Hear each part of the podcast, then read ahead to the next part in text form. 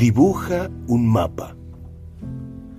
Cada uno de nosotros venimos realizando viajes propios, exploraciones personales por nuestras vidas.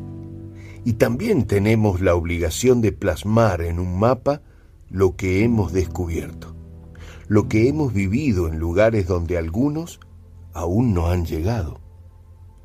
Los nuevos mapas son las miles de historias de las miles de personas que pueden ayudar a otros miles.